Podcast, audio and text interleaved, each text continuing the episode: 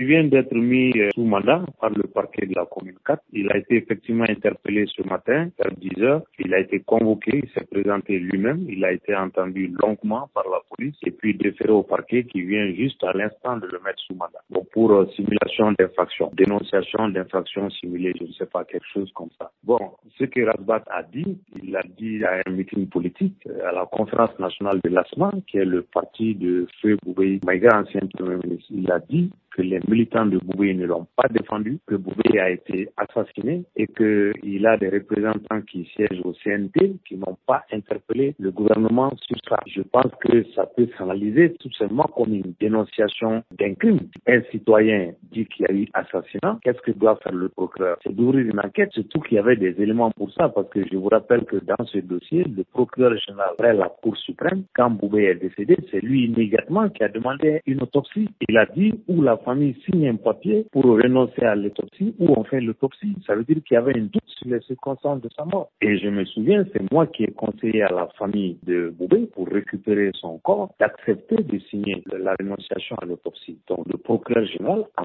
logique, aurait dû ouvrir une enquête pour la mort de Boubé. Donc le dit, si quelqu'un, un citoyen, affirme qu'il a été assassiné avec les éléments qu'il dit posséder, on ouvre une enquête, mais on ne prend pas les dénonciateurs comme l'assassin manifestement, nous sommes encore dans la répression politique parce que le discours que Rasbat a tenu a été tenu lors de la conférence nationale d'un parti politique. C'est donc un discours politique. Je ne pense pas que ça devrait justifier un embastiment. On aurait pu le laisser en liberté, l'écouter et puis le convoquer devant le tribunal. Qu'est-ce que vous comptez faire actuellement en tant que son conseil? On va faire une demande de mise en liberté provisoire auprès du procureur pour qu'il nous trouve euh, une date d'audience avant le 13. C'est le maximum de la détention autorisée pour le, mandat du parquet. Donc on l'a mis à trois mois. On va essayer de, selon la jurisprudence du parquet de la communication, de, de demander une mise en liberté au bout d'ici un mois.